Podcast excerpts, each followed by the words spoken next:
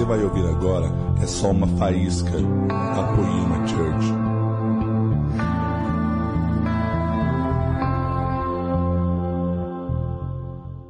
Igreja, eu tenho uma palavra nessa noite diferente de tudo que você já escutou aqui. Ó, oh, pode fazer um ó. Oh. Eu quero falar nessa noite do dia da colheita.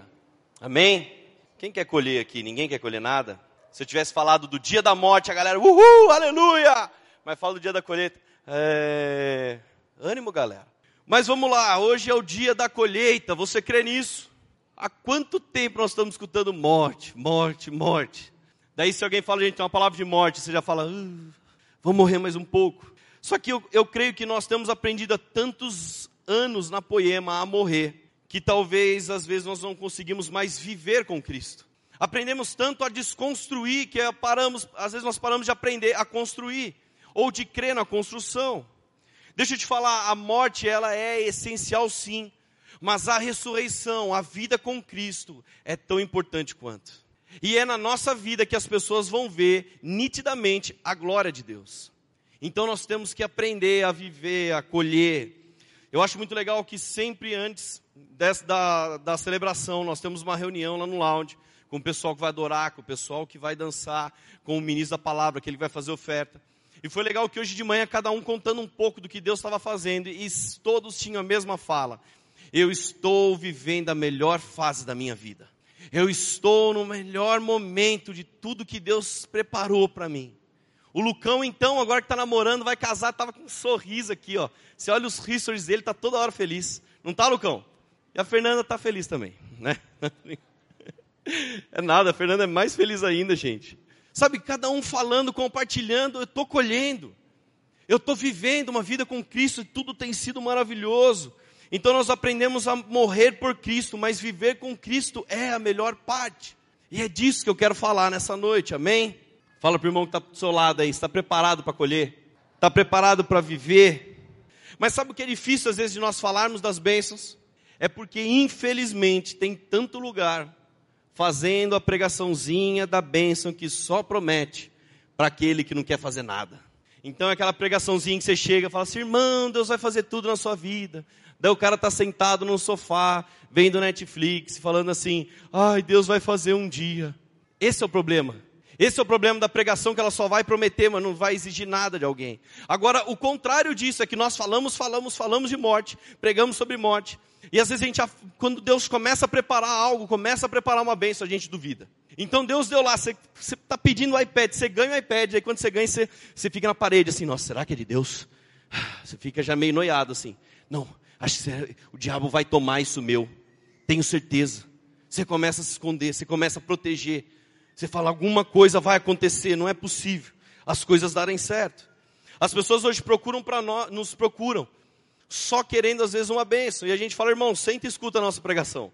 Daí ela escuta de morte, morte, morte. Isso vai fazer ela romper, isso vai fazer ela entrar num novo nível de, na presença do Senhor. E por que, que nós fazemos isso? Porque infelizmente a pregação que só promete, ela não acontece. Agora, a pregação que faz, te provoca, que te instiga a mudar, a ser transformado, essa realmente vai trazer a bênção um dia na sua vida. Vocês estão entendendo onde eu quero chegar? A ideia da pregação nunca é gerar um fanfarrão espiritual. Ai, pastor, Deus vai fazer, né?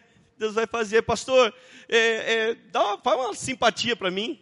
Dá um passo para mim. Faz alguma coisa para acontecer na minha vida. Daí você pergunta, irmão, mas o que, que você está fazendo? Daí a gente já começa a entrar na morte. Mas de verdade, tem gente que chega pra gente e fala, pastor, eu quero uma simpatia para trazer minha esposa. Daí você dá uma olhada pro cara e fala, mano, eu ter uma simpatia boa para você. Vai, toma um banho. Toma um banho, irmão, porque tá feio o negócio aí. Passa um perfumezinho. Deixa de ser o Shrek com a sua esposa. Seja mais atencioso, mais carinhoso.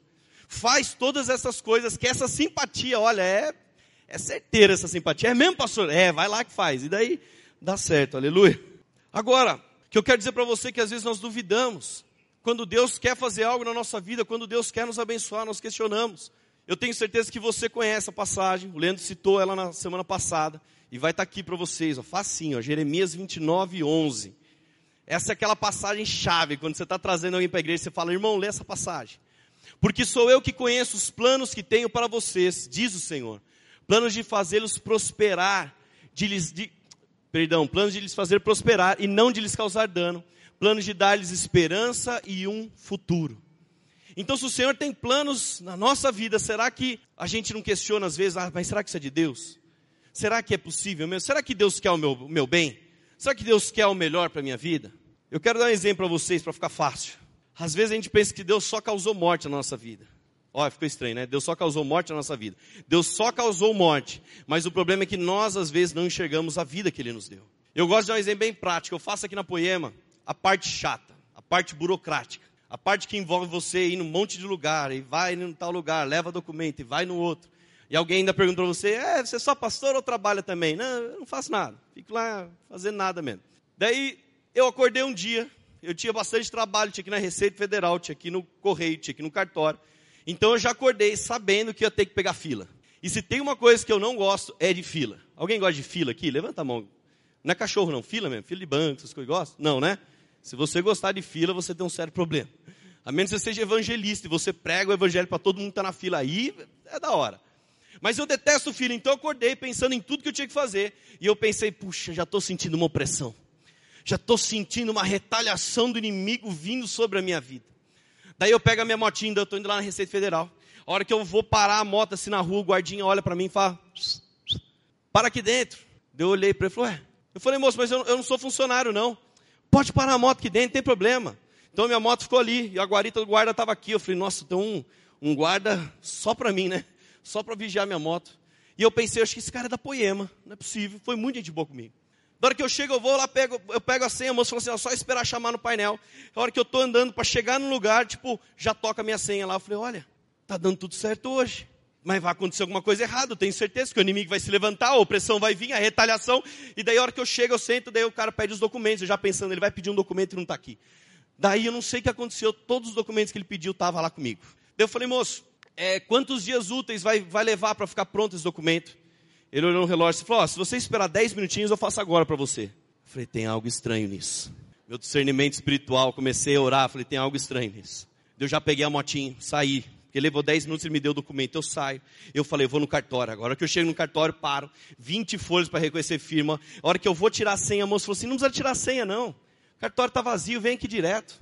Eu falei, gente, está estranho isso. A hora que eu chego lá, daí uma vira para outra e fala assim, ó, oh, dele é bastante folha, você me ajuda. Daí duas mulheres reconhecendo firma, carimbando. E eu falei, olha gente, o que eu já ia levar umas três horas para fazer, eu já fiz em 20 minutos. Da hora que eu saio, a hora que eu saio, eu falei, não, alguma coisa está errado.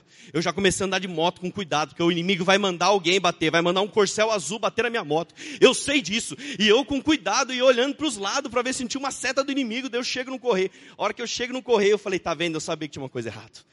Sabe aquele dia que o correio está entupido, mas saindo gente para fora.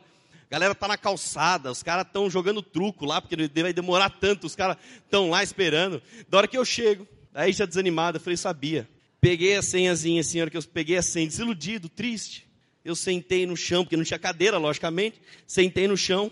Eu sentei e tocou minha senha. Eu falei, louco, que é isso, gente? Daí eu levantei, a hora que eu levantei, gente, pensa, os caras que estavam ali olhando, falou, meu, o cara é um safado, ele pegou a senha de, de preferencial. E eu peguei aquela senha. Gente, deixa eu falar uma coisa para vocês. Falei uma citação, outra aqui. Se você para na, na vaga de idoso, se você vai na fila preferencial do mercado, eu torço e oro para que um dia você encontre um homem chamado Seu Anésio. Seu Anésio é meu pai, faz 70 anos semana que vem. Irmão, se ele encontrar você, cara de novinho, forte, na fila de idoso, eu não vou falar o que ele vai fazer. Deixa ele, você vai encontrar com ele um dia se você fizer isso. Você vai ver só, estou torcendo para isso. E daí a hora que eu levanto, eu estou indo lá no, no correio, eu, eu, sem graça, eu pensei, nossa, vai, com certeza tem alguém aqui que vai pensar, ah lá, é pastor, tá dando migué. E eu estou chegando lá, eu cheguei e falei, moça, eu acho que eu peguei a senha errada. Eu mesmo não estava acreditando, gente. Eu não estava acreditando, está dando tudo muito certo. Eu falei, moça, eu peguei a senha errada aqui, ó, porque eu acabei de chegar. A moça falou assim, o seu é tirar o pacote? Eu falei, é, não, então tá certo, porque o, o pessoal aí é outro serviço. Daí a moça foi lá, pegou o pacote, me entregou. Eu falei, gente, Deus saiu de moto com cuidado de novo, olhando, procurando se tinha um corcel azul para ver, olhando com medo. Ninguém tem um corcel azul aqui, não, né? Não, aleluia. Se tiver, desculpa. E eu estou andando com cuidado lá e eu falei, alguma coisa vai acontecer. Deus chega em casa, minha esposa está feliz, sorrindo, cheirosa. Daí eu falo, oi amor, ela, oi amor. Daí, gente, deu tudo certo. Deu tudo certo naquele dia. Eu falei, meu Deus do céu. Daí quando eu fui contar para uns amigos meus, vocês não sabem o que aconteceu comigo. Aconteceu isso, isso, isso. O cara falou, mano, por que você não foi na Mega Sena lá jogar? Fazer um jogo lá para ver se estava certo. Você acredita que eu já escutei isso também? Mas deu tudo certo. Eu falei, gente, não é possível. Alguma coisa está errado. Sabe qual é o nosso problema? A gente ficou tão acostumado à morte que a gente fala que para alguma coisa ser de Deus tem que dar errado. Para alguma coisa ser de Deus, um monte de outras tem que dar errado. Então Deus te deu a água. Se a água não tiver com gosto de alguma coisa, não é de Deus. Ah, eu vou rejeitar. Tudo para ser de Deus parece que tem que dar de errado na nossa vida. Mas quando Deus resolve fazer o dia da colheita na, na sua, na, na, no, no seu dia a dia, quando Deus resolve te abençoar, a gente mesmo coloca empecilho, a gente duvida. Olha o que diz Provérbios 10, 22. A bênção do Senhor traz riqueza e não inclui dor alguma. Não inclui dor alguma. A gente não acredita que as coisas às vezes podem dar certo. Gente, de verdade, às vezes a gente quer ser tão espiritual que a gente se torna esotérico. Olha, se Deus estiver nessa coisa aqui, um passarinho vai passar, vai fazer cocô no meu carro. Alguma coisa vai daí, eu vou acordar e eu vou chutar o, o dedinho, a cômoda da minha casa. Porque daí sim eu saberei que é Deus que está nisso. Você já parou para pensar na sua vida aquele dia que Deus está querendo fazer uma coisa boa com você? Deus está querendo te ajudar e você está falando, não, não pode ser, é o inimigo. O inimigo preparou um, um manjar, alguma coisa. Nós colocamos empecilhos nas bênçãos de Deus. Passamos por tanta desconstrução que quando Deus nos chama para construir, nós ficamos cavocando mais alguma coisa para ser quebrada em nós. E Deus quer nos abençoar. Então olha só, nós fazemos isso diariamente, junto com os nossos irmãos. Quando você olha alguém, se alguém fala, irmão, como é que está a sua vida? E fala assim, cara, minha, minha, minha, perdão, minha esposa me abandonou. Meus filhos estão na droga. Ou eu fui mandado embora do trabalho. Meu carro furou o pneu. E daí, quando eu consertei o pneu, bateram no carro. Eu andei e não sei o que, o cara passou de bicicleta na, na, no meu pé. E não sei o que, o cara começa a contar todas as histórias. Eles falam, cara, Deus está na sua vida. Deus está fazendo algo, Deus está tá fazendo você romper, Deus está trazendo você para o alinhamento, e glória a Deus, e aleluia. Daí quando você olha aquele irmão que está dando tudo certo, o irmão começou a vender coxinha na rua, e daqui a pouco o cara está com uma lanchonete incrível.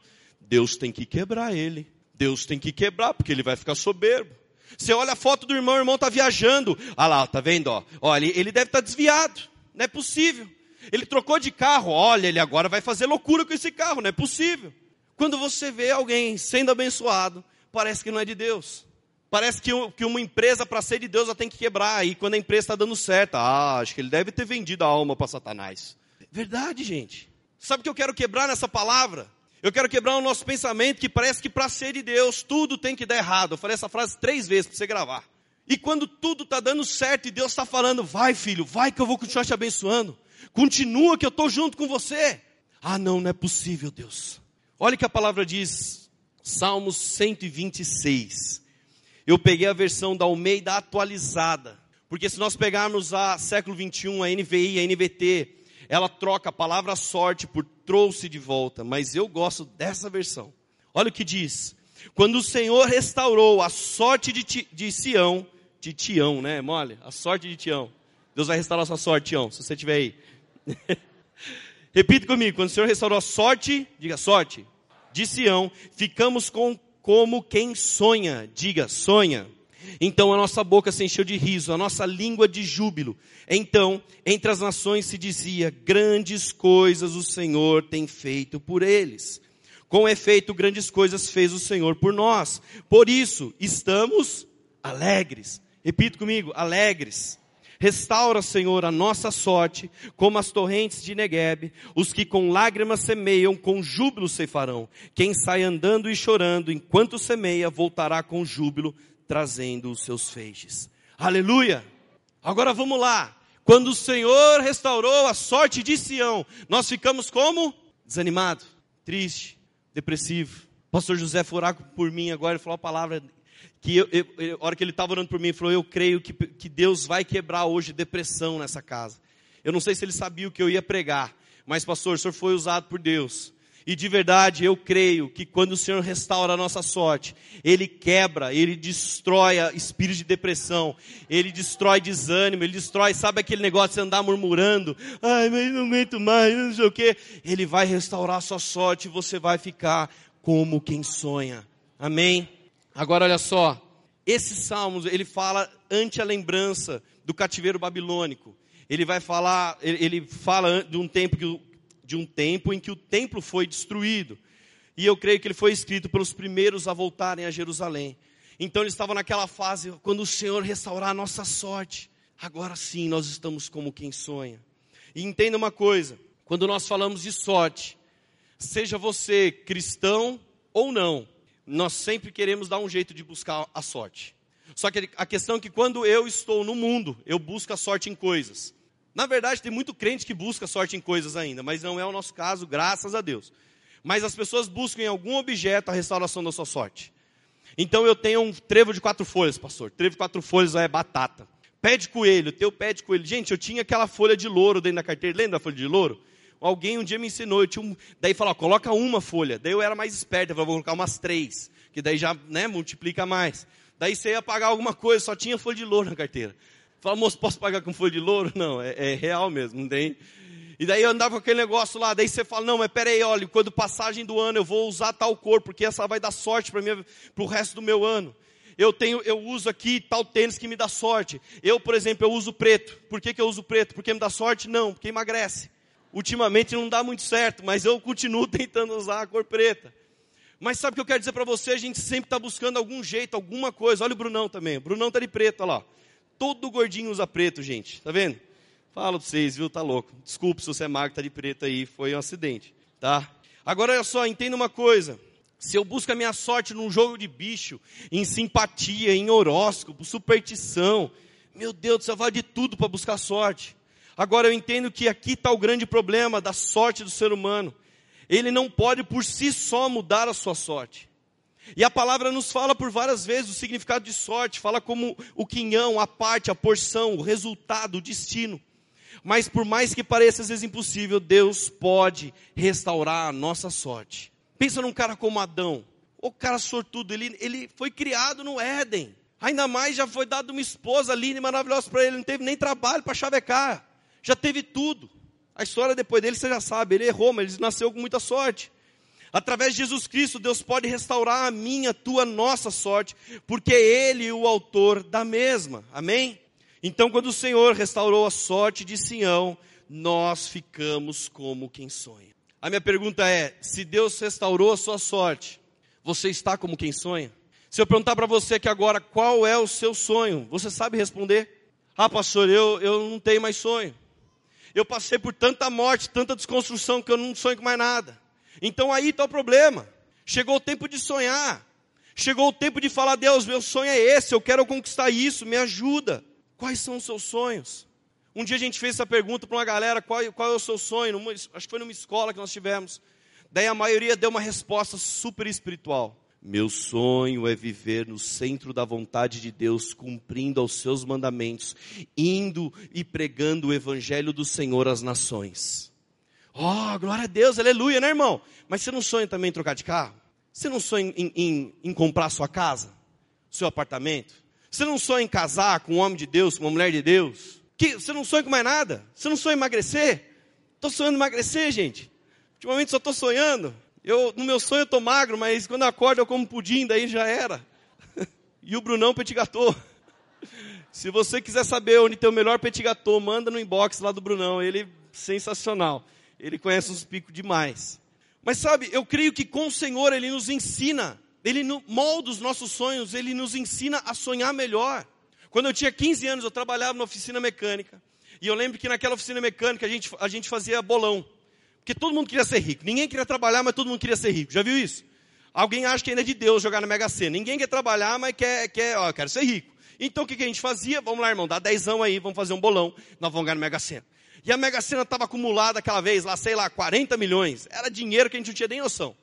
Eu com 15 anos, no auge da minha sabedoria, perguntar, o que, que você vai fazer com, com 30, 30, 40 milhões? Eu vou comprar uma Hayabusa moto 1300 e não sei o que. Tá, Daí chega um cara, mano, o que, que você vai fazer com 40 milhões? Ele dá a resposta mais sábia que eu já ouvi. Eu alugaria uma casa no Perequê e passaria uma semana lá. Gente, olha o problema da frase dele. Primeiro, alugaria. Irmão, você tem 40 milhões na conta, você vai alugar a casa? No Perequê, não falando mal do Perequê, mas tem tanta praia mais da hora, o cara vai no Perequê e passa uma semana. A gente fala, irmão, o que, que você volta depois? Volta a trabalhar aqui na oficina por uma semana? Sabe qual é o problema? Às vezes os nossos sonhos estão tão ruinzinhos, gente. Nosso sonho está tão fraquinho. E, ó, e deixa eu ressaltar uma coisa aqui, irmão. Eu estou dando um exemplo, tá? Não vai sair daqui e fazer o joguinho lá não, viu? Sua fezinha não está na lotérica não. Sua fezona está no Senhor, amém? Então, acaba com a fezinha aí. Daí olha só, daí simplesmente o sonho pequeno. Eu creio que quando o Senhor restaura a nossa sorte, Ele passa a nos ensinar realmente a sonhar melhor. Agora, beleza, mas que tipo de sonho, pastor? Ah, eu quero ter um sonho. Fala para mim qual é o meu sonho. Eu sonho simplesmente que eu quero viver uma coisa, mas se o propósito do Senhor é outro, o seu sonho está errado. Não está nada errado você querer sonhar com uma, um bem material, mas o problema é que esse bem material, se não tem nada a ver com o propósito de Deus, você está sonhando errado. Não estou entendendo, pastor. Explica para mim melhor. Você chega num cara, você quer casar um dia? Quem quer casar? Quer casar? Vai casar um dia? Vai. Deus está preparando um casamento para ele. Deus quer um casamento, Deus está preparando um casamento. E daí você fala, irmão, qual é o seu sonho? Comprar um PlayStation 4. E uns três joguinhos que, nossa, eu vou destruir. Mas peraí, mas Deus está preparando um casamento, cara. Qual é o seu sonho? Meu sonho, pastor, é comprar uma moto. Só que Deus quer dar um carro para o seu ministério andar. Para você colocar você, sua mulher, seus oito filhos e seu ministério voar. Ah, não, pastor, mas eu quero uma moto. Mas de moto você não faz isso, cara. De moto vai só você, sua família não vai junto. Então Deus nos ensina a sonhar melhor. Deus nos ensina a ter um sonho que conecta com o propósito dele, que conecta com aquilo que eu vou viver na presença dele, aquilo que vai fazer o meu ministério andar, meu ministério voar. Amém? Tiago 4, versículo 3. Quando pedem, não recebem, pois pedem por motivos errados, para gastar em seus prazeres. Eu gosto da, da, da Almeida atualizado que diz assim: Não recebeis, pois pedis mal. E essa passagem foi uma das passagens que ficou gravadas na, minha vida por causa da Maria Prado. A Maria Prado, um dia andando no cadete do Prado, o cadetão lá, acho que era verde o cadete, sei lá, dirigindo o cadetão, e isso aqui começou a encavalar a marcha, ela não conseguia colocar a marcha no carro, e dela falou assim: Deus me dá um carro sem câmbio. Dela puxa, sai o câmbio na mão dela assim quebrou o câmbio. E daí ela prendeu, eu pedi mal, Deus, era um, é um carro automático. Gente, por mais que seja engraçado, essa história é verdade. Saiu o câmbio na mão dela, daí teve que chamar um guincho lá para consertar o carro. Pediu mal. Agora aprendeu a pedir direito. Vai perguntar para eles se o carro deles é automático hoje. Estão no carrinho automático. Não recebeis, pois pedis mal. Nós estamos pedindo mal as coisas para Deus. Nós estamos falando errado com Deus. Não está acontecendo alguma coisa. Então os meus sonhos, eles estão ligados ao propósito de Deus na minha vida. Fala em prol da minha família, do meu ministério. A nossa oração ela é poderosa quando nós permitimos Deus moldar os nossos desejos, a perfeita vontade dEle. Amém? Gente, se você quer ganhar dinheiro, qualquer coisa serve. Se você só está pensando, pastor, o meu sonho é ganhar dinheiro, qualquer trabalho vai servir para você, irmão. Agora, se o seu sonho de ganhar dinheiro está ligado a um propósito de Deus, a viver e cumprir algo com o Senhor, não é qualquer trabalho que serve.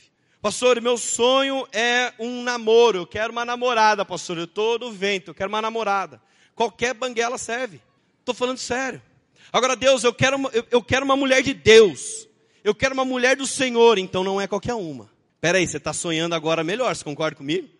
Não é aquela oração, Senhor, mande qualquer um, os coxos, os mancos, ou qualquer mano. Não, eu quero uma mulher de Deus. Então não é qualquer mulher que serve.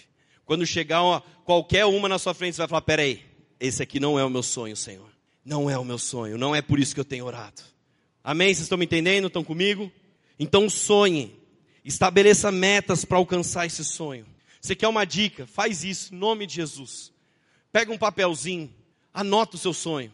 Ah, pastor, mas eu tenho meia dúzia de sonho. Anota meia dúzia de sonho. Coloca lá na sua carteira, carrega, igual folha de louro, vai, mas isso aqui não é para dar sorte, não. É para você, cada vez que você abrir sua carteira, você lembrar do seu sonho estar tá ali. Se o seu sonho for comprar uma casa, cada vez que você for gastar com uma tranqueira, vai falar, peraí, essa grana era da minha casa. Pum, você guarda de volta. Se o seu sonho, seja o que for, ah, pastor, não guarda papelzinho, não tem carteira, anota o celular, velho. Anota lá, coloca no despertador. Já viu quando você coloca o nome no despertador? O meu é acordar, acordar, acordar, acordar. Mas você coloca algum nome lá, coloca, escreve o seu sonho. Quando tocar o despertador, você fala, peraí, hoje eu estou acordando. E hoje eu vou dar mais um passo para esse sonho. Então você já acorda, já ora e fala, Deus, me ajuda a conquistar isso aqui. Vamos, Deus, vamos comigo. Mas faça isso, anote, amém? Promete que vai fazer isso? Talvez quando você colocar no papel, Deus vai te mostrar ali se é da vontade dele ou não. Então, olha só, apertei o botão errado aqui no iPad, perdi todas as passagens. Aleluia. Lucas 14, versículo 28. Qual de vocês, se quiser construir uma torre, primeiro não se assenta e calcula o preço, para ver se tem dinheiro suficiente para completá-la? Próximo. Pois, se lançar o alicerce e não for capaz de terminá-la, todos os que a, a virem rirão dele, dizendo: Esse homem começou a construir e não foi capaz de terminar. Sabe o que essa passagem está dizendo? Está dizendo de planejamento, meu irmão. Planeje aquilo que você quer. Você tem um sonho? Faz o planejamento do seu sonho. Coloca ali cada passo dele, cada meta a ser alcançada. Agora vamos espiritualizar um pouco essa conversa. Se nós começamos a construir o nosso sonho, mas nós não calculamos o custo do nosso compromisso com Jesus, nós vamos parar no meio dessa obra. A nossa fé, ela é facilmente abalada no meio da construção. Então eu quero construir, mas não dá para continuar o mesmo. O processo da construção exige que a gente mude, que a gente seja transformado. No meio da construção não dá para você continuar com as mesmas chatices, as mesmas mesmices suas. Então no meio da construção você tem que calcular o nível do seu compromisso. Eu quero a reconstrução do meu casamento, calcule o custo disso. Pastor, eu quero que Deus reconstrua o meu casamento que foi destruído um dia. Ora, calcula o custo, você vai precisar mudar. Você não pode mais ser o mesmo. A sua mudança de vida, o seu compromisso. Mas está muito difícil, pastor. Está difícil demais. Eu estou construindo a torre e agora está dando uma dor nas costas. O cara começa. Já viu, gente? Tem hora que é tanta morte que o cara começa a definhar. Então um dia ele chegou na igreja assim: Ah, eu sou, eu sou demais. A gente somos demais, né? O cara está lá. Daí ele começa a passar por morte, morte, morte, morte. Ele começa a andar assim: ah, Pastor, uma dor nas costas, pastor. Está difícil. Eu não aguento mais. E olha eu falando de morte aqui de novo. Volta. Vamos voltar para o dia da colheita. Calcule o custo, pegue o seu sonho, planeje ele. Caminhe cada dia, falando: Deus me ajuda, o que eu tenho que fazer hoje, onde eu tenho que ir. Amém? Agora, fazer o planejamento começa com o plantio. Se eu quero chegar no dia da colheita, qual é a revelação agora? Eu tenho que plantar. Amém? Você crê que você tem que plantar, gente? Você tem que plantar. Meu pai tem um sítio em São Luís do Paraitinho. Quando ele comprou, tinha uns oito anos de idade. E eu vi um dia, eu falei, pai, eu quero plantar milho. Eu vejo o milho, que da hora. Então pensa, garoto de 8 anos de idade, peguei uma enxada lá, comecei a cavocar. E eu jogava três milho lá no buraquinho. Eu ia andando, dava, se eu não me engano, 50 centímetros. Quem é, quem é de roça que se entende? Acho que era 50 centímetros, ia lá fazer o cavoquinho, colocava mais três milho, ia lá cavocar mais três milho e não sei o que, tal, tal, tal. Daí eu terminei de plantar eu parei, pai, e agora? E agora? Quanto tempo vai levar? Eu assim, quanto tempo vai levar, pai? Falei, ah, filho, vai demorar. Ah, verdade? Gente, uma criança de 8 anos quer que seja na hora. Às vezes a gente está plantando algo e a gente está falando, não, mas eu não estou vendo mudança. Irmão, você tem que vencer a lei da inércia. Sabe o que é a lei da inércia? Você já viu um carro, quando o carro quebra? Eu dei esse exemplo de manhã e o carro do irmão quebrou. Daí os caras gravaram um vídeo, tipo, empurrando o carro do cara. Olha, a palavra está se cumprindo mesmo. Então, se o seu carro não funcionar aí na hora de você ir embora, aí é, é a palavra, é a prática da palavra. Então, o carro quebrou lá, está com problema. Daí alguém fala, vamos empurrar? Vamos. É fácil empurrar o carro, gente. No começo não é difícil pra caramba. No começo você está fazendo força, está fazendo força, parece que ele não sai do lugar. Só que chega uma hora que ele começa a pegar uma velocidade, daí chega mais uns três, quatro irmãos que ajuda. Você fala, ah, irmão, agora já foi, agora está fácil. Agora vai ficando mais, mais fácil.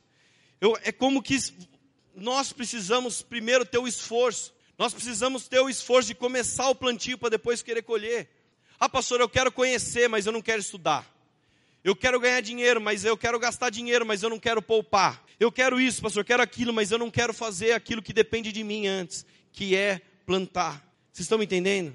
Quando você começa a rolar a pedra, ela é difícil, mas quando ela pega a velocidade, ela fica mais fácil. Tudo no começo exige às vezes muito esforço, muito investimento, mesmo que nós não estamos vendo nada, mas você já começou a plantar algo.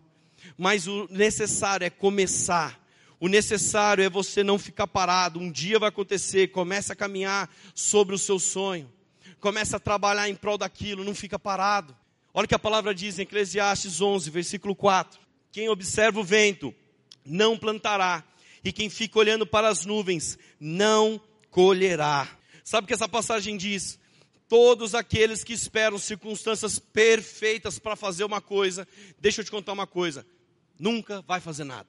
Todo mundo que espera, não, pastor, mas no dia que essa coisa acontecer, cada um que estabelece algo que, olha, vai ser perfeito, quando tiver tudo certinho eu começo, nunca vai começar. Porque talvez não existe situação perfeita. Nós que criamos as situações perfeitas, com a graça e misericórdia do Senhor.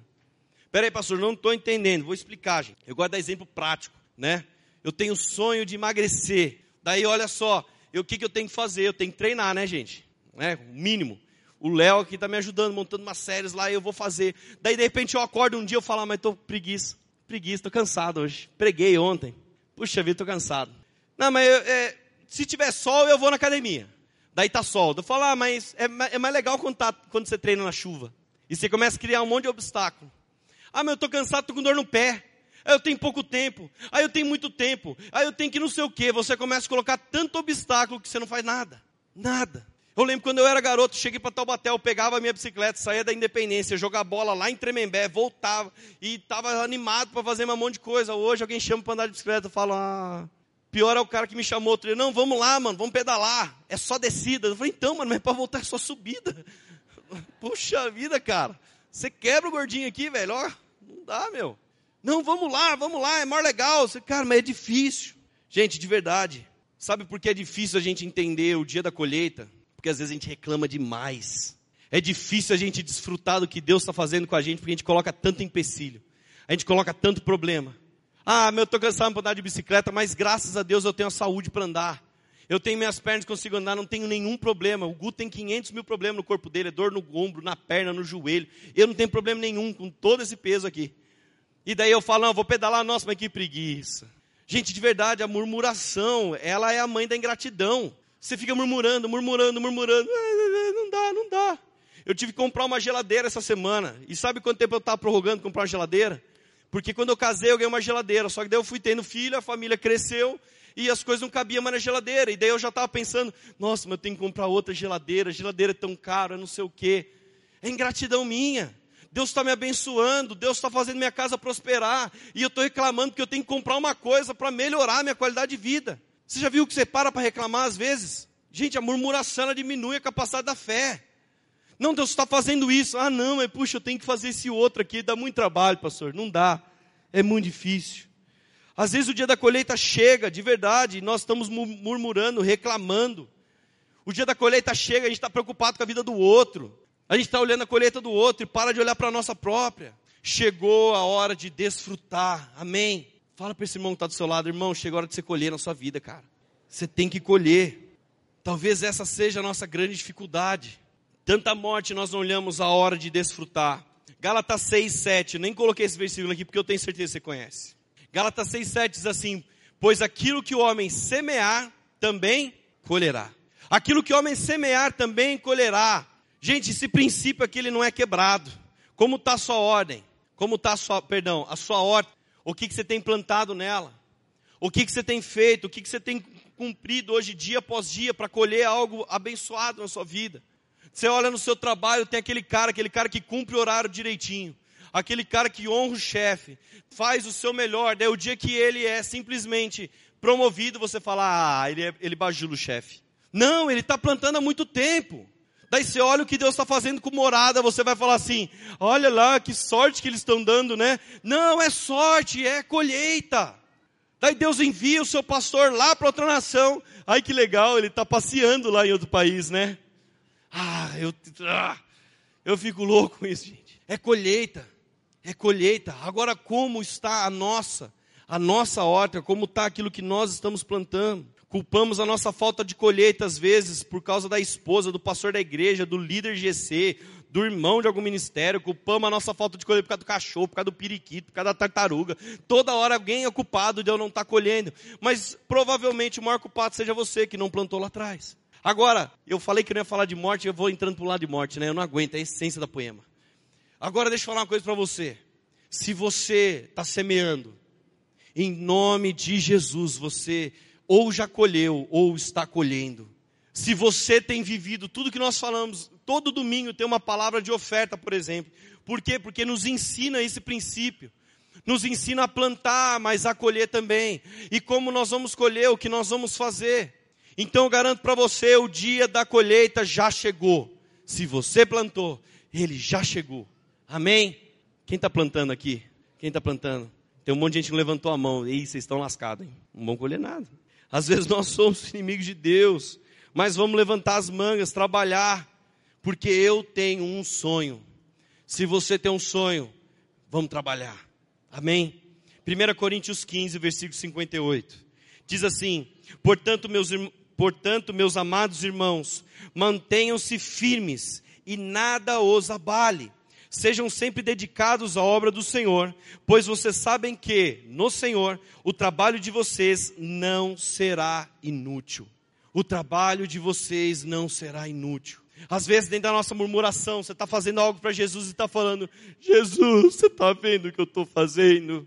1 Coríntios 15, 58, nada será inútil.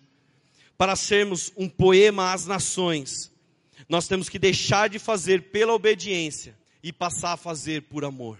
Dez anos que nós estamos pregando obediência, obedecer, romper, morrer. Chegou a hora de você fazer tudo isso por amor.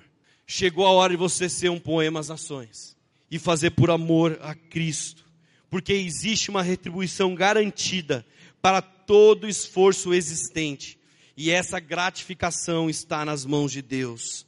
Na morte nós podemos fazer pela obediência, mas na vida nós fazemos por amor a Cristo. Eu planto por Ele, mas eu colho com Ele. Amém? Amém? Você está triste ainda? Aleluia. Imagina você está triste ainda, todo mundo, amém. Eu falo, puxa vida, não, vocês não estão entendendo. Isaías 40, versículo 10. Ó soberano, o Senhor vem com poder, com seu braço forte ele governa. A sua recompensa com ele está e seu galardão o acompanha. O seu galardão o acompanha. Não, não escuto nenhum aleluia. Nenhum só vai. Um só, o seu galardão o acompanha. O galardão é o que nós recebemos de Deus e não dos homens. Galardão é a recompensa por um trabalho valioso, ele é o nosso prêmio. Galardão, algumas aplicações da palavra falam de algo, uma recompensa nos céus, mas em outras falam de uma recompensa na terra. Agora deixa eu te falar uma coisa: qual é a recompensa que você tem liberado na sua vida? Qual é o prêmio da corrida que você tem tido? Não, pastor, eu estou correndo, eu estou correndo. Qual é o prêmio dessa corrida? Se essa corrida é com Jesus, o prêmio é o galardão. Se essa corrida é por uma coisa que não tem nada a ver com o propósito, eu te garanto que vai te afastar do Senhor. Olha, eu tô, tô correndo, eu quero tanto uma coisa, só que no meio do caminho você perde a sua motivação. Você perde em quem você tem que estar com os olhos fixados, que é Jesus. Você vai ter um prêmio do mundo, mas não um prêmio que liga ao seu propósito. Qual é o prêmio da sua corrida? Porque a corrida, ela fala de esforço. A corrida fala de você estar tá ali, ó, trabalhando dia após dia, você está dando o seu melhor. Qual é o prêmio do seu melhor? Ah, pastor, eu dou o meu melhor. Nossa, eu fofoco pra caramba, pastor. Ah, eu falo mal todo mundo. Você vai ganhar um prêmio. Você vai ver que legal que é esse prêmio. Um caixão para você e o outro só para sua língua. Você vai ganhar. Meu pai fala um ditado popular: Nossa, a língua desse irmão é tão grande que vai ao inferno. Já escutaram esse versículo? Não vou falar esse versículo, vai, deixa quieto. Está lá em Tobias 18, 12. Procura lá depois. Será? Olha para sua horta particular. Olha as motivações que estão ali. Olha para a sua horta, olha para aquilo que você tem plantado e vê as motivações se elas são erradas. Vê se não tem uma tendênciazinha sua de manipular, de influenciar, de, de dar algum jeitinho. Porque pode ser que de repente no meio da corrida você perca o foco de Jesus. Agora entenda por que, que eu estou fazendo essa ação na nossa vida com Cristo. Eu sempre escolho fazer o certo. Então na minha corrida, na minha corrida, algum dia vai aparecer um saramundengo e falar, mano, corta o caminho aqui, velho. Eu tenho um esqueminha que é um jeitinho que você faz, você dá uma cortada de caminho. Mesmo que o seu não te traga um prejuízo momentâneo, eu garanto que lá na frente você vai conquistar uma recompensa. Quando você fala não para tudo que está errado, para tudo que não provei do Senhor, aquilo pode até falar, puxa, pastor, mas eu vou demorar um pouco mais. Demora, pode demorar, porque a sua recompensa é muito maior do que o atalho que você quer tomar. O atalho que você quer tomar te traz um prêmio momentâneo que vai acabar. Mas quando você fala um não para as coisas certas do Senhor, você está falando, eu quero viver rumo ao propósito dEle, a minha corrida, o meu sonho está conectado ao sonho de Deus, eu estou correndo por isso, pastor. Então a sua recompensa vai chegar, o seu sonho vai se cumprir, amém? Amém. Agora, de tudo que eu falei, um aspecto da colheita que não pode ser esquecido, jamais, é o da graça. A graça de Deus, ela quebra boa parte dessa pregação. a graça de receber algo do Senhor, mesmo sem ter plantado. E eu acho que eu não posso, eu nem conseguiria explicar a graça de Deus, mas nós vivemos ela todos os dias. A graça é realmente surpreendente. É a graça, é na graça que contém a essência do evangelho. É na graça de Deus que nos confere os meios para colhermos abundantemente uma safra espiritual. Quer entender a graça de Deus de forma prática, irmão? Quer? Olha para aquele irmão que é feio, mais feio, e tem uma esposa linda. Talvez essa pessoa está do seu lado agora. Olha para o Brunão, morada. Olha, você fala assim, não, não dá para entender. É a graça de Deus. Quando você olha um irmão que não tem aquela, aquela beleza, aquela coisa, você fala, ué, daí você olha a esposa, bonita, educada, cheirosa, perfumada, está livre, você fala, peraí, é a graça de Deus. Olha a minha esposa ali, a Laura. É linda, gente, né? A graça de Deus foi boa com ela. Ai, tô brincando. É a graça de Deus na minha vida mesmo, gente. Eu não merecia. Tudo aquilo que você tem que você não merece. Você olha e fala: peraí, isso aqui é a graça de Deus. Eu não mereço isso. Eu tenho filhos incríveis e quando eu olho para e quando eu olho, né? Quando eu olho para eles, eu falo assim: Deus, essa é a graça de Deus. Essa é a sua graça. Obrigado por ser tão bom comigo.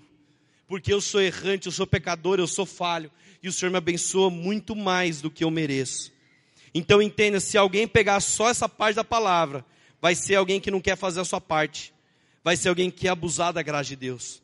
Um preguiçoso espiritual que não quer plantar. Um preguiçoso espiritual que não quer fazer nada. Um fanfarrão. Mas a graça de Deus consegue fazer com que colhemos sem merecer às vezes. O ladrão na cruz não mereceu. Ele não plantou nada, mas ele colheu o reino. A prostituta também. Mas eles não fizeram a parte deles, pastor. Mas e aí, por que, que eu tenho que fazer a minha? A graça de Deus fez isso por eles. E eu garanto que a graça de Deus fez muito mais por você. Agora, isso não nos isenta, isso não nos tira o papel de daquilo que eu tenho que cumprir no meu sonho, aquilo que eu tenho que fazer. A graça ela não existe para permitir a ideia de uma estagnação espiritual. A graça não é para que, ah, pastor, Deus vai fazer todas as coisas, né? Eu vou ficar aqui em casa esperando. Eu vou ficar aqui em casa, aqui, ó.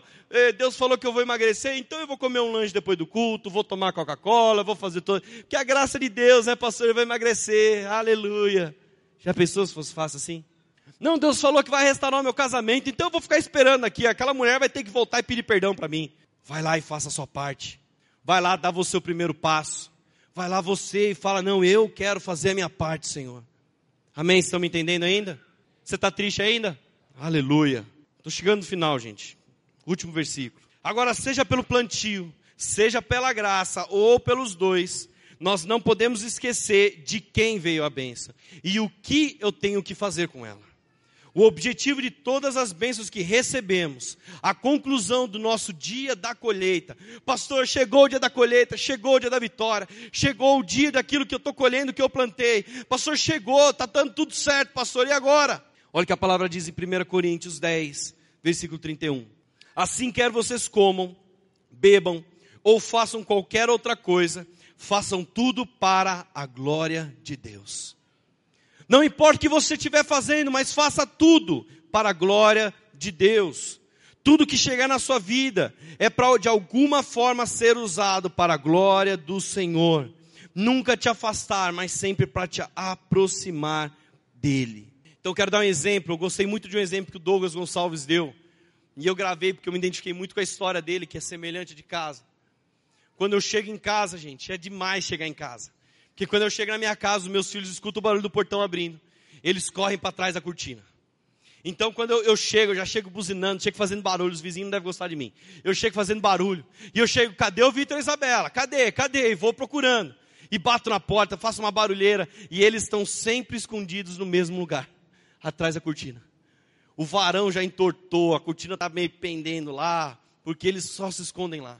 E engraçado que um dia eu, eu olhei para a situação e falei assim, mas por que eles não se escondem em outro lugar? Eu sei onde eles estão. Eu pensei, quantas vezes eu faço isso com Deus? Eu dou um escondidinho com Deus, assim, ó, Deus não vai me achar aqui atrás da cortina. Ai, como eu sou bobo, né? Daí, as crianças estão escondidas atrás da cortina, eu faço aquela barulheira, onde vocês estão, onde vocês estão, eu vou batendo. Daí eu acho eles atrás da cortina. E é aquela alegria, é aquela, aquela bagunça. Daí, eles são espertos, gente. Criança é esperta, sabia disso? Vocês acham que elas são bobinhas, né? Mas são espertas. Daí, eles falam assim, papai, a gente quer passear. Vitor, onde você quer ir? Quero no parquinho. E vocês, onde você quer ir? Shopping. Foi uma das primeiras palavras que ela aprendeu a falar, shopping. Quero ir no shopping. Daí eu falo, não, mas vocês querem ir no parquinho, no shopping? É. Então vamos lá, então vamos negociar esse negócio aqui. Eu sei negociar, gente. Eu vamos negociar. Se vocês querem ir no shopping, cada um tem que dar um beijo. Daí vai lá, dá um beijo. Ah, dá outro beijo. Vai beijo, beijo, dá beijo aí, dá beijo. Eles vão lá, cada um de beijo. Agora dá abraço. Eles dão um abraço. Fala que me ama, eu te amo. Daí eu falo assim, de quem que é Isaé? Ela fala do papai, da mamãe não. Ela fala, eu faço toda essa bagunça lá. Daí eu falo, ó, tem uma condição pra gente ir. Vocês não podem fazer bagunça, tá bom? Vocês têm que obedecer o papai e a mamãe, tá bom? Gente, se você está querendo uma bênção, você topa qualquer coisa. Tá bom, papai, tá bom. Agora ora pelo papai também. Deles oram pelo papai. Tudo que eu pedir eles vão fazer. Porque um quer ir no parquinho, outro quer ir no shopping. Daí eu coloco os dois no carro, levo eles lá. Daí quando chega no, no, shopping, eles começam a correr, começam a causar, começam a fazer birra, porque criança é criança, gente. Não é porque é filho do pastor que é diferente de outra criança, não. Tá? Criança faz criancice às vezes. Criança joga, esperneia, faz graça, é, briga com você, ah, eu não quero ir embora. Daí o que, que eu faço? Eu falo assim, vocês esqueceram? O que, que vocês negociaram comigo? Vocês esqueceram que vocês falaram que vocês iam obedecer, então nós vamos embora. Eu trouxe vocês aqui, agora vocês não querem me obedecer? Sabe o que é legal disso, gente? Quantas vezes a gente faz a mesma coisa com Deus? Ai Deus, eu quero uma bênção, eu quero o meu sonho, me ajuda, Senhor. Daí, daí Jesus fala para você: olha, então você tem que mudar nisso. Ah, eu mudo, Senhor, eu mudo. Você tem que fazer, ah, tá bom, eu faço. Você dá beijo, dá um monte de beijo, Jesus. Você ora por ele, fala, é, Senhor, você mesmo se abençoe. Você faz tudo. Você faz tudo porque você quer a bênção. Só que às vezes ela chega e daí você para de obedecer. Você passa a, a, fazer bagunça, você passa a querer fugir do propósito, você passa a querer a, a trilhar o seu caminho. Só que você esqueceu que quem te levou até o shopping para você passear foi Deus. No caso dos meus filhos, eu, né? Deus falou, ah, mas vocês falaram que vocês iam obedecer, por que vocês não estão obedecendo mais? Daí causa, faz um monte de coisa, daí quando chega em casa, depois de chorar, depois de brigar, vira e fala assim, desculpa. Daí eu como pai, eu falo, tá bom, vai. A gente faz a mesma coisa com Deus. A gente falha, bate a cabeça. Deus fala, não vai por aqui, a gente vai por ali. Não faz essa graça, não esperneia, a gente esperneia. E depois a gente pede desculpa para Deus. E a graça de Deus é uma coisa incrível, gente. Agora, sabe por que, que eu estou dando esse exemplo? As bênçãos que o Senhor dá não nos pode roubar da comunhão com Ele. Se eu pedir algo, se eu estou traçando um sonho com o Senhor, esse sonho não é para me afastar dele cada presente, cada bênção que Ele me dá, eu tenho que transformar em algo para louvá-lo, expressar minha gratidão e me aproximar ainda mais dEle. Senhor, eu quero uma esposa, me traz uma esposa. Daí o dia que essa esposa chega, ela te afasta a presença de Deus. Será que foi Deus que trouxe ela? Não, pastor, eu quero, eu estou orando para Deus uma prosperidade financeira. Daí quando chega a prosperidade financeira, você não consegue fazer nada, nada com esse recurso para algo no Senhor. Não consegue semear, não consegue abençoar a vida do outro. Será que foi Deus que trouxe? Portanto, não é usar Deus para chegar nas bênçãos, mas é usar elas para se aproximar ainda mais dele. Vocês estão me entendendo? Quando eu levo os meus filhos no shopping, sabe o que eu quero? É estar tá pertinho deles quando eles pedem algo para mim, papai, faz isso. Quando eu faço é porque eu quero estar tá junto com eles, eu quero abraçar, eu quero amar, eu quero curtir aquele momento junto com eles. Não é longe, não é dar uma coisinha para eles, ah, tá lá, vai, vai lá brincar. Quase joguei o celular do irmão no chão. Vai lá, vai lá brincar e esquece o papai. Eu não é para isso. Cada vez que eu faço algo com meus filhos é porque eu quero viver junto com eles. Cada vez que Deus te dá uma bênção é porque Ele quer curtir essa bênção junto com você. Então pare e pensa agora, se o seu namoro te controla, meu irmão, ele não veio de Deus, devolve. Ah, mas o que mais, pastor? Não, eu, eu pedi para Deus um iPhone, eu tenho um iPhone, se esse iPhone te controla, semeia na vida de outro. Pare e olha na sua casa, quantas bênçãos. Eu estou falando agora de coisas muito simples, talvez bênçãos materiais. Ah, você tem um carro, irmão, use esse carro para glorificar o Senhor de alguma forma. Ele não é o seu bezerrinho de ouro, não. Ah, é a, é a TV, é não sei o que. O que, que é que você tem? Na sua casa, na sua vida, que te rouba do Senhor. E eu estou falando de morte já, tá vendo? Mas essa pregação é da bênção, gente. O que que rouba seu tempo para Deus? O que que te rouba? Tudo que te controla talvez não tenha sido o Senhor que te deu. Mas Eu creio que se nós plantamos, nós temos o direito da colheita. Eu creio que se os meus sonhos estão ligados aos propósitos do Senhor, quando o dia da colheita chega, eu fico como quem sonha. A minha sorte é restaurada. Eu quero dizer para você que nós passamos por um processo por muitos anos, falando da morte, mas chegou um tempo de ser um poema às nações. Chegou um tempo de viver. Chegou um tempo de desfrutar chegou um tempo de colher. E sabe o que é legal? A cada colheita você pega e planta mais um pouco. Você está colhendo isso? Planta mais um pouco para você garantir a sua colheita de amanhã. Mas faça a sua parte. Ah, pastor, mas eu tenho recebido mais do que eu mereço, então é a graça. Eu, Deus tem feito muito mais do que eu já imaginei. É, Deus é maravilhoso, Ele faz coisas que nem nós possamos mensurar. Eu garanto para você que o seu sonho pode ser o mais incrível de todos, mas o sonho do Senhor para você é ainda maior. Amém? Primeiro versículo que eu li, Jeremias 29, 11. Porque sou eu que conheço os planos que tenho para vocês. Planos de lhes fazer prosperar. Planos de, planos de dar-lhes esperança e um futuro. Eu creio nessa passagem. Você crê nessa passagem? Você crê? Então fica de pé no seu lugar. Se você parou de sonhar, se você algum dia parou de sonhar, Ele vai te dar sonhos novamente. Se não chegou o, seu, o dia do seu sonho, não desista dele. Continue trabalhando em prol dele pelo seu casamento, pelos seus filhos, continue clamando pela sua casa. Pastor, mas é o dia da colheita, mas parece que não chegou o meu ainda. Continua clamando, continua pedindo, continua fazendo aquilo que você tem que fazer. Volte a cantar, porque o Senhor está restaurando a nossa sorte. Volte uma alegria de verdade, gente. Teve várias vezes, vários cultos aqui, que pareciam um funeral Estava todo mundo meio desanimado, meio morto, meio, ai Deus, eu sou o patinho feio aqui dessa casa. Volta a cantar, meu irmão. Volta a pular na presença de Deus, se alegra. Deixa o Senhor restaurar a sua sorte. Deixa o Senhor restaurar os seus sonhos. Mas se alegra, chegou, para, para, não é morte, é morte, é morte. Então viva.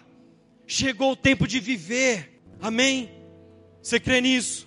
Feche seus olhos, Senhor, em nome de Jesus, Pai. Eu sei que eu recebo por muitas vezes muito mais do que eu mereço. E que nada dessas bênçãos, Pai, venha me afastar do Senhor. Que nenhuma bênção me governe, mas que se algo fizer isso, eu sei que não veio do Senhor. Que realmente a minha colheita seja para glorificar o Teu santo nome. Restaura, Senhor, os meus sonhos nessa noite. Restaura os sonhos de muitos aqui nessa noite, Pai. Não deixe eles saírem dessa casa. Não deixe eles saírem desse lugar desanimados, perdidos, falando: "Ah, mas Deus não quer nada para mim". Restaura a sorte de muitos aqui, Pai. Restaura a sorte de muitos nessa noite, em nome de Jesus. Que ele possa sair daqui sonhando. Que ele possa sair daqui estabelecendo metas, estabelecendo algo para ser alcançado. Nós já morremos para tanta coisa, Pai. Mas chegou o nosso dia da colheita. Se alguém tem dúvida que o Senhor quer restaurar a sorte dela nessa noite, toca nessa pessoa, Senhor. Restaura, Pai, restaura. Restaura sonhos. Restaura, Pai. Restaura, Pai, que ninguém saia daqui achando que tudo dá errado para ele, que nada vai dar certo, que sempre parece que tem que chutar o móvel para que seja de Deus. Restaura a sorte aqui, Pai. Vem, Senhor, em nome de Jesus. Traz júbilo sobre essa casa, Pai. Traz alegria sobre essa casa, Senhor. Que eu não venha ficar andando curvado, cheio de dor, murmurando, reclamando, mas que eu possa pular, Senhor, de alegria. Que eu possa exaltar o Teu santo nome, porque é o Senhor que tem feito todas as coisas. É o Senhor, papai. O Senhor restaurou a minha sorte, restaurou a sorte da minha casa, restaurou a sorte da minha vida, Pai e eu estou como quem sonha. Eu tenho sonhos, Pai. Eu tenho sonhos e eles vão acontecer para honra e glória do teu santo nome.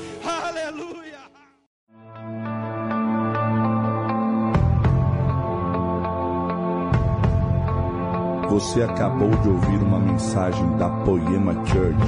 Para mais informações, acesse o nosso site poema.com.br